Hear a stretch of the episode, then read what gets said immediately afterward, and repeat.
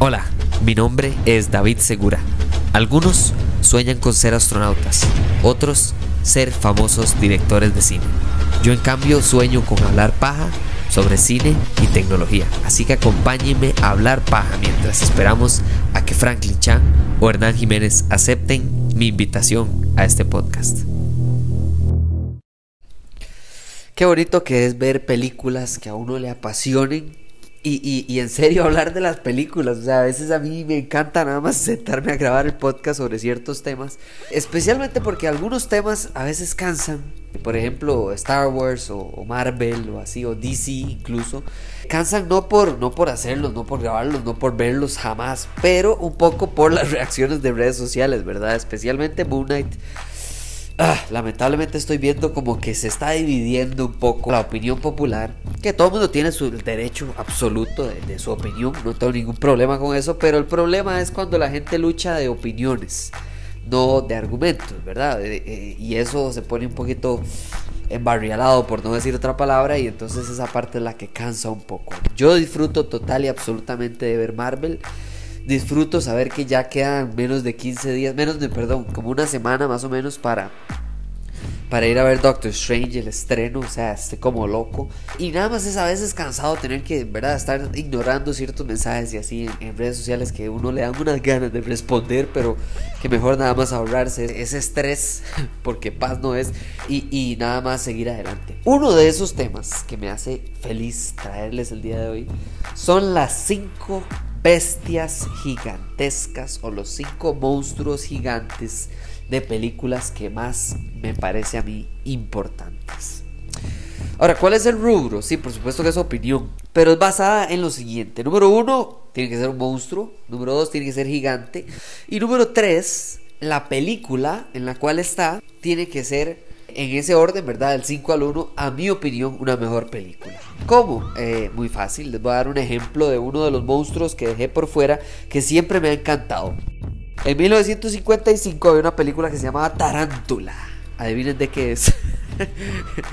Esta película es un peliculón, porque para 1955 que exista una película que usted pueda ver y la verdad es que no sea tan lejana de la credibilidad como uno espera, es absolutamente increíble. O sea, 1955, señores. O sea, eso es una película en blanco y negro. Y aún así, Tarántula es una película que yo les puedo confesar que la he visto por lo menos dos veces la he visto. Una película de 1955. Yo no, vamos a ver, uh, no puedo pensar en alguna película de esa década o incluso de los 60 que yo haya visto más de una vez o tan siquiera una vez. Hay tantas películas en mi conocimiento de cine. El hueco que tengo está por supuesto que en las décadas anteriores a los 70 E incluso me atrevería a decir a los 80 pero últimamente he visto más películas de los 70 como para, para llenar ese conocimiento de cine. En cuanto a monstruos, yo disfruto con toda mi alma ver películas de monstruos y de verdad que esta lista es y entrémosle de una vez porque es que quiero hablar de estos cinco monstruos directamente con ustedes. Número 5. Número 5 en el 2001. Este monstruo verdaderamente que marcó incluso y se volvió icónica por algo ajeno al monstruo. Y el monstruo, tal vez no saben el nombre, por nombre no sé si lo van a identificar, pero se llama el Balrog. El Balrog o Balrog o Balrog, dependiendo si es en Inglaterra es Balrog, si es en Estados Unidos es Balrog, y si es en Costa Rica es eh, el monstruo ese de Lord of the Rings, del Señor de los Anillos. Qué monstruo más intimidante, más bien hecho, más extraordinariamente icónico por el hecho de que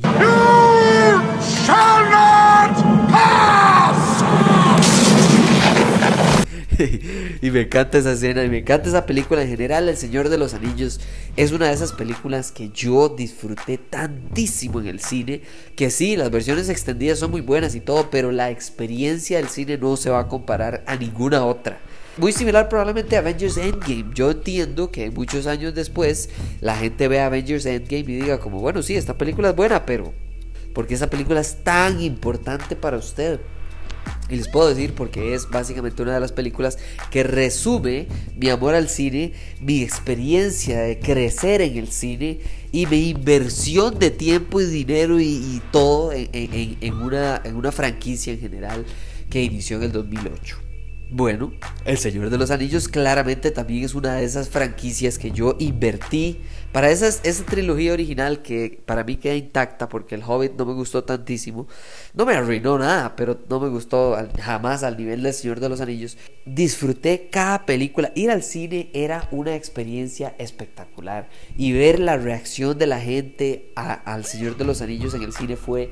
Me marcó a mí mi juventud y para eso disfruto muchísimo de este, de este villano, de este monstruo que básicamente que es sombra y fuego y además de eso tiene un látigo. ¿Para qué? Con el tamaño que tiene tener un látigo de fuego. Pero bueno, es absolutamente genial. Gandalf tras de eso uno cree en ese momento que se muere. O sea, es, es, es grandísimamente dramático. Ok, número 4. Número 4. Esta es una película de los que más disfruto hablar con la gente. Porque mucha gente, una, dos, o no la ha visto. O dos, si la ha visto, jamás se acuerda de que la ha visto hasta que uno le dice de lo que se trata. Esta película es de 1990. Es una película que yo disfruto con toda mi alma y se llama Tremors. Tremors verdaderamente que con Kevin Bacon con Fred Ward, con Reba McIntyre, Bobby Jacoby, Charlotte Stewart, pero verdaderamente que probablemente icónico solamente a hoy en día Kevin Bacon. ¿Y por qué? Porque esta película es demasiado divertida. Esta es de esas películas de monstruo que uno disfruta. Y hay monstruos, por ejemplo, gigantescos que no incluye aquí. Por ejemplo, Anaconda es una película pésima que yo disfruto muchísimo. Cocodrilo es una película pésima que disfruto muchísimo. Y no incluí, para todos los que se van a quejar, porque sé que se van a quejar, no incluí Jaws, ¿verdad? El tiburón. Eh, por el hecho de que tiburón no era anormalmente grande, sí era gigantesco y todo, pero es un tiburón que llega a tamaños excesivos y por ende es que eh, no, decidí no incluirlo porque es más, cuando haga una lista de tal vez, no sé, animales de películas o algo así, podría incluir Jaws por lo icónico que es, pero creo que es más icónica la película que el monstruo en sí, ¿verdad? Todos sabemos que la magia de Steven Spielberg en esa película es el hecho de que Jaws sale muy, muy poquito y entonces usan muy bien el tiempo de, de estresar a la gente sobre el tiburón en lugar de enseñarnos al tiburón. Pero volviendo al tema, Tremors y los graboides creo que así se llaman en español, los graboids, son monstruos interesantísimos porque número uno, uno no los ve. Número dos, uno sí los ve venir, muy similar a, a, Jaws. Y número tres, son gigantescos, tienen eh, eh, eh, piel fuertísima, tienen como unos tentáculos extraños, que esos tentáculos sí son un poquito más destructibles, ¿verdad? Y meten creo que escopetazos, es como con lo que les hacen daño a la familia esta de la película. Yo disfruté Tremors de la misma manera que disfruté Cocodrilo o Anaconda. Porque no, no fue, o sea, no fue una película de terror. O sea, en un momento yo estaba asustado.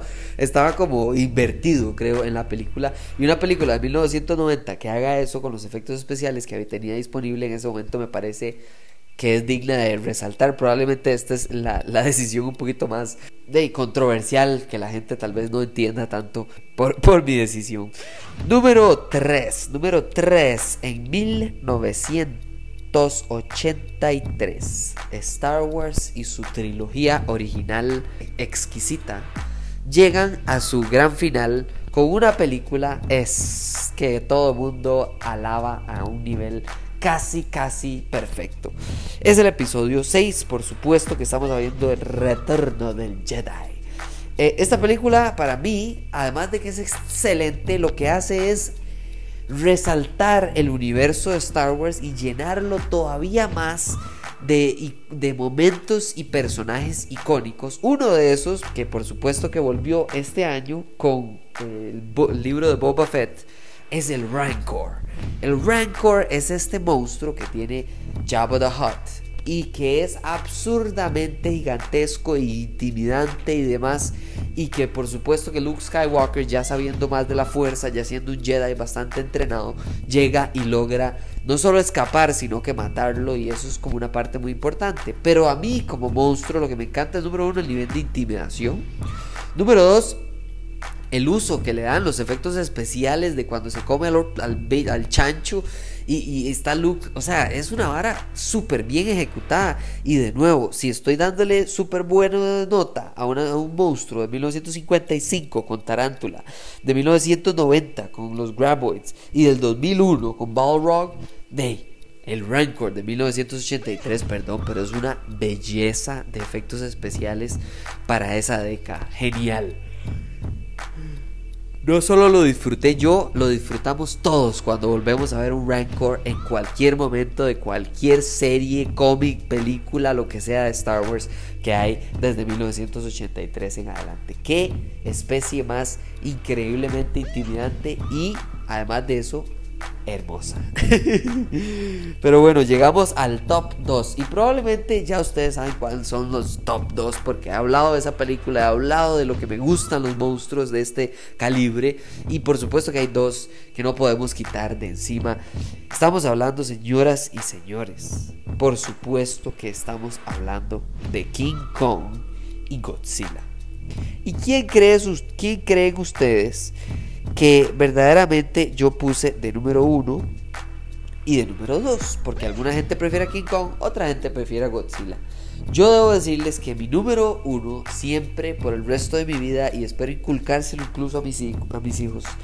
Señoras, es Godzilla. O sea, Godzilla es el rey de los monstruos y, siempre lo será, pero ya vamos a llegar a eso porque el número 2 igual merece el respeto absoluto del número 2, monstruo más icónico, importante, intimidante, bien ejecutado, con más películas en el cine que es King Kong, señoras y señores. King Kong desde 1933 con series y películas o sea, la cantidad de historia que tiene King Kong en el cine, la octava maravilla del mundo. Eh, eh, Skull Island, el hecho de que siempre hay un, choque, incluso más adelante cuando ya se estrena también Godzilla con esta vara de Godzilla vs. King Kong. ¿Quién es el más icónico? ¿Quién es el más fuerte? Y ese debate es tan de opinión personal como la gente que prefiere Star Wars a Star Trek o a Señor de los Anillos. O, eso es icónico. Y King Kong no puede dejar de ser icónico. Para mí King Kong es no solo necesario, sino que es inmortal. Este carajo va a seguir por las décadas y las décadas y las décadas. Y siempre va a volver. Siempre va a volver. Y por eso es que también mi número uno es Godzilla. Godzilla es número uno, siempre se ha llamado así, ¿verdad?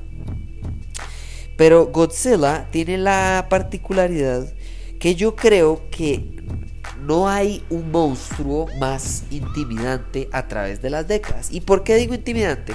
Porque King Kong,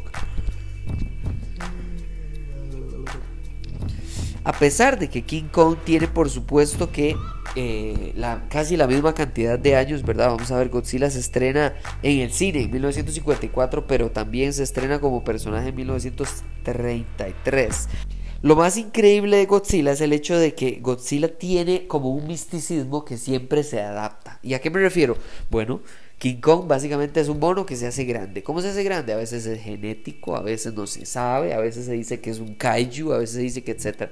Godzilla siempre ha sido Godzilla. Godzilla es el rey de los monstruos que vive en la Tierra y que por razones de radioactividad se activa o se desactiva para traer balance al planeta Tierra. Esa es la historia hoy, mañana, siempre, en todo momento, señoras y señores. En cualquier momento. y entonces lo que más me interesa es hablar de por qué Godzilla para mí es número uno. No tiene nada que ver con las películas estas de títeres de los 1950 o de 77 o la... Para mí, la película de Godzilla, o sea, la película que a mí me dijo como, wow, ¿Qué está pasando? Es por supuesto que la de 1998.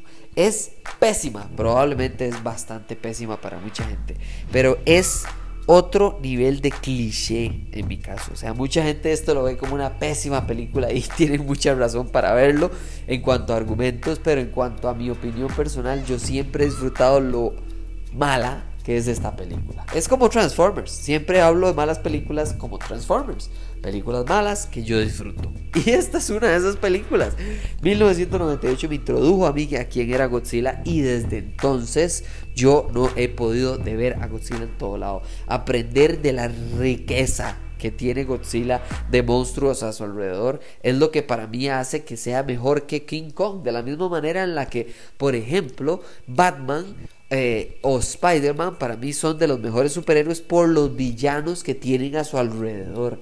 Creo que por eso es que incluso yo crecí con DC y prefiero a DC que Marvel porque muchos de los villanos más icónicos de mi vida, de mi niñez, de mi manera de crecer, han sido de DC y no de Marvel. Por supuesto que ahora de Marvel la se puso la faja de tiros y empezó a ponerse calidad con los villanos y hacer los más famosos villanos que no eran nadie antes. y entonces creo que, por ejemplo, el, mandarín, cualquiera de estos ejemplos, que Killmonger, etcétera. Eh, incluso el mismo Thanos jamás llegaba al nivel de fama de que tiene, no sé, un guasón o alguien así. Y entonces, o incluso dentro del mismo Marvel, eh, eh, un duende verde, o sea, muchísimo más famoso que Thanos. Pero bueno, eso es otro tema para otro día número uno siempre será Godzilla y espero que también sea en su lista. Y si no es así, por favor escríbame a Roa Hablemos Paja CR y hablamos de por qué Godzilla no es su monstruo número uno del cine. Muchísimas gracias por escuchar esta lista tan loca, esta lista tan interesante y espero que les haya gustado este episodio. Si quieren que hable de alguna de estas películas, también me pueden escribir a Roa Hablemos Paja CR en cualquier lado. Y si no, se esperan a que se vengan los super mega episodios que ya se vienen de eh, la conferencia de la Apple. Se viene pronto, se vienen más películas. Terminamos con Moon Knight. Y por supuesto que estamos a una semana casi, casi, casi de Doctor Strange. Muchísimas gracias por escuchar este episodio, por compartirlo, por darle 5 estrellas en Spotify y Apple Podcast o donde sea que escuchen podcast. O por darle like, suscribirse y poner la campanita de notificaciones en YouTube. Muchísimas gracias y nos hablamos en la próxima. Chau.